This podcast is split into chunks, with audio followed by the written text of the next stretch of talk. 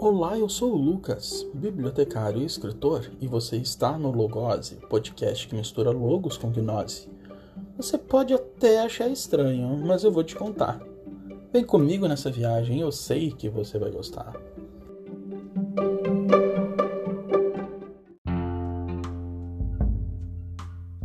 Bom dia, boa tarde ou boa noite, a depender do horário que você chegou até aqui. Você está no Logose e eu quero te dizer que você é muito bem-vindo. No episódio anterior falamos sobre pós-verdade e fake news, que é um tema pesado, denso, e eu espero ter te mostrado que existe sim um outro lado, mas com muita leveza e uma boa pitada de filosofia. Eu espero que esse episódio te encontre bem. Na verdade, eu espero mesmo que você esteja aí vivendo num futuro totalmente diferente. Que as máscaras não sejam mais necessárias e que você possa abraçar os seus familiares, amigos e colegas. E se este for o seu mundo, vem comigo. Mas mesmo que você esteja aqui em 2021 ou em algum futuro próximo, ainda em pandemia, se ainda não for possível respirar ao ar livre sem máscara, ou se os abraços, beijos, sorrisos ou o aroma gostoso do café entre colegas ainda te faz falta, chega mais perto. Coloca o fone, aumenta o som do carro. Alinha tua coluna e pare por um instante, se isso for possível. Inspire profundamente. E solte o ar. Respire, respire, respire. Melhor assim, não é?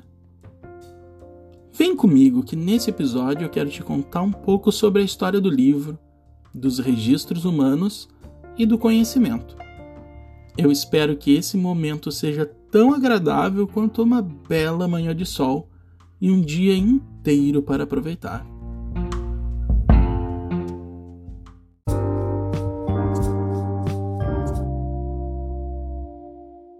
Quando a gente fala na história do livro e dos registros humanos, na verdade a gente está conversando sobre a história da comunicação. Não existe nada mais natural do que a comunicação, que é justamente o que a gente está fazendo aqui agora, porque sem a comunicação nós não teríamos chegado aqui como espécie, né? Foi comunicação que nos trouxe até aqui de alguma forma ou de outra.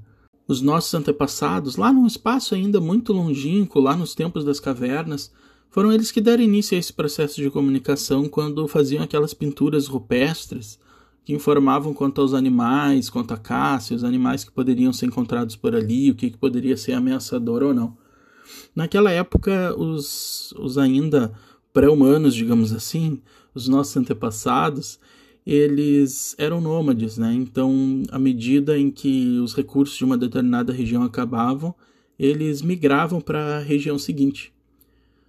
Mas é mais ou menos por volta de 3.500 anos, anos antes de Cristo, quando surge a primeira civilização que já existiu na Terra, pelo menos que você tem notícia até hoje.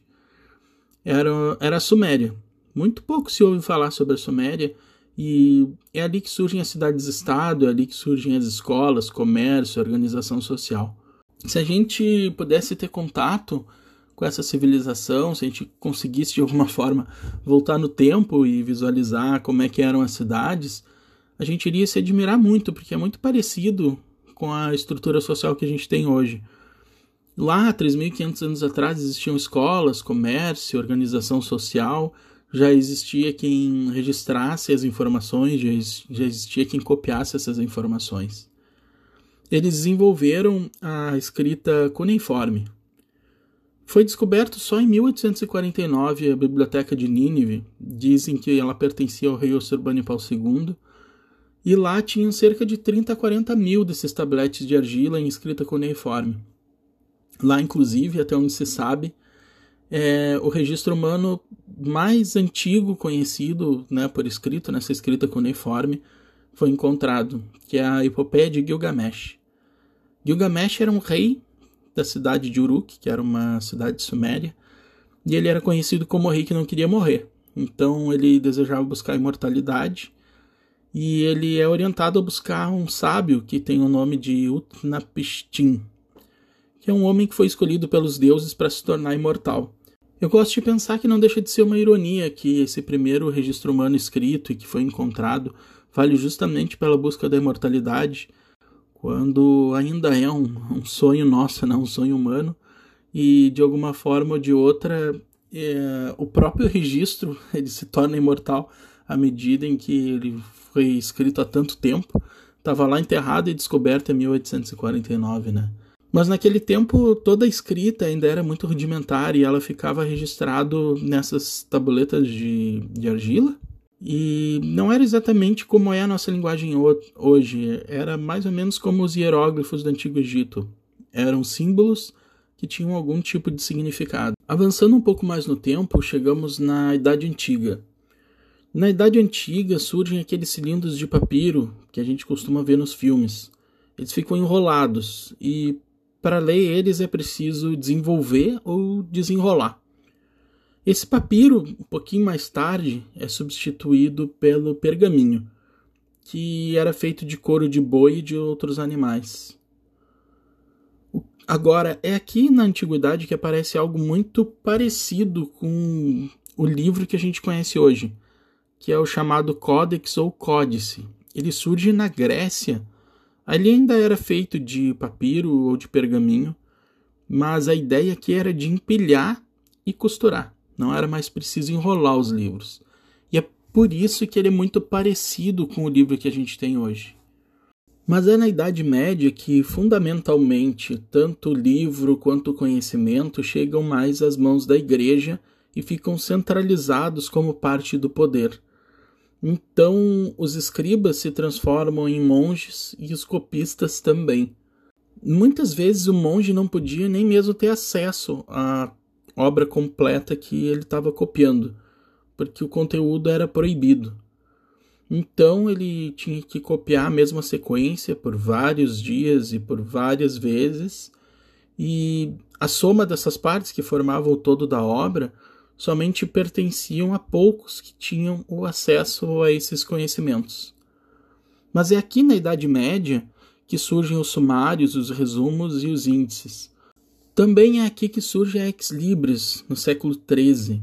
É uma expressão em latim, é, ex libris meis, e era um logotipo ou um brasão, uma marca de propriedade que era servia para indicar o dono do livro. O códice medieval que é aquele códice que surgiu na Grécia, ele fica cada vez mais próximo da estrutura que a gente conhece hoje. O livro começa a ser ornamentado, e quanto mais belo e mais majestoso ele é, mais ele demonstra o seu valor e mais ele demonstra o poder daquele que se apropria de uma obra dessas. Tem um filme que é O Nome da Rosa, que se originou de um livro do Humberto Eco. Se você teve contato com essa obra, então deve estar visualizando mais ou menos essa narrativa aqui. Mas a grande revolução mesmo acontece na Idade Moderna. É lá no século XV que Johannes Gutenberg inventa os tipos móveis e a imprensa. É aqui que a Europa conhece o design gráfico e editorial. A gente precisa lembrar que essa é a história eurocêntrica, uma história mais centrada realmente na Europa. Os chineses Dizem que a invenção dos tipos móveis já tinha aparecido por lá no século XI. Mas o destaque aqui é realmente para a história europeia, porque é onde a gente tem mais contato aqui no Ocidente, né? E os livros se tornam um pouco mais populares nessa época lá. Na Idade Moderna, ela ainda está muito restrita a esses círculos eruditos da sociedade, mas o livro já começa a ficar um pouquinho mais popular e ainda mais com a invenção dos tipos móveis. Essa popularização dos tipos móveis possibilitou que surgissem muitos editores, então isso favorece a expansão do mercado. A gente chega assim então na idade contemporânea, que é quando os registros humanos se multiplicam.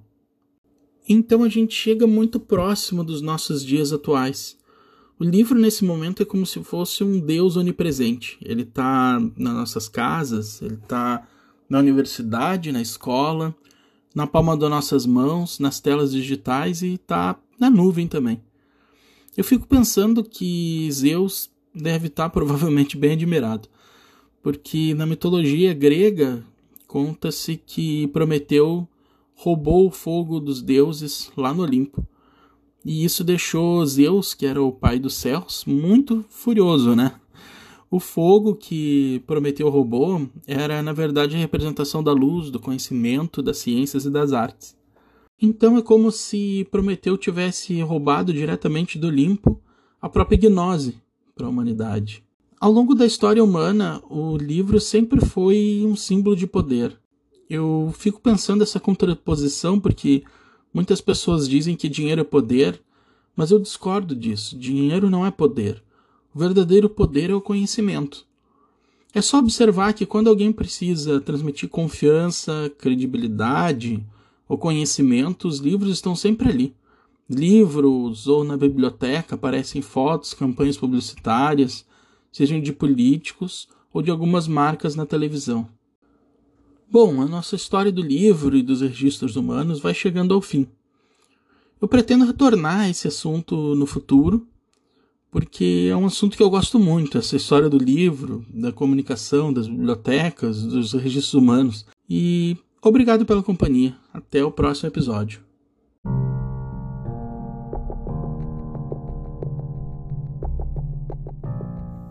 a ciência tem avançado muito nos últimos anos.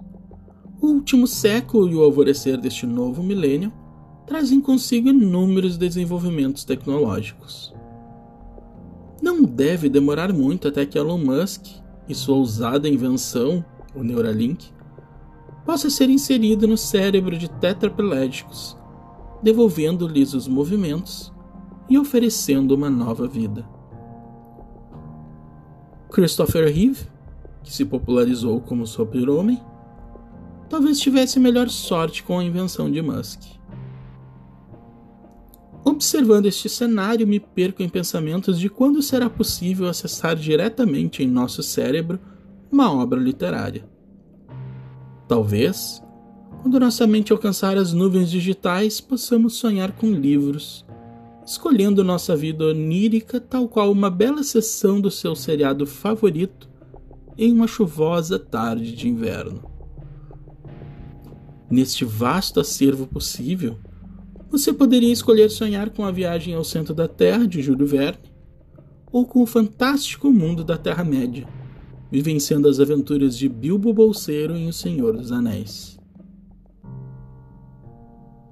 Quando isso acontecer, talvez possamos responder a pergunta de Philip Dick, o gênio da ficção científica que no título original de sua obra magistral adaptada para o cinema como Blade Runner, perguntou: Os androides sonham com ovelhas elétricas?